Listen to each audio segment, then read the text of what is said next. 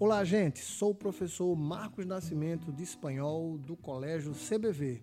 Vamos juntos comentar mais uma vez sobre a prova realizada no dia de hoje. Vale a ressalva de muitos textos na prova, mas que o Fera estava preparado aí para essa maratona. Vocabulário fácil, acessível ao ensino médio, de tranquilidade na compreensão.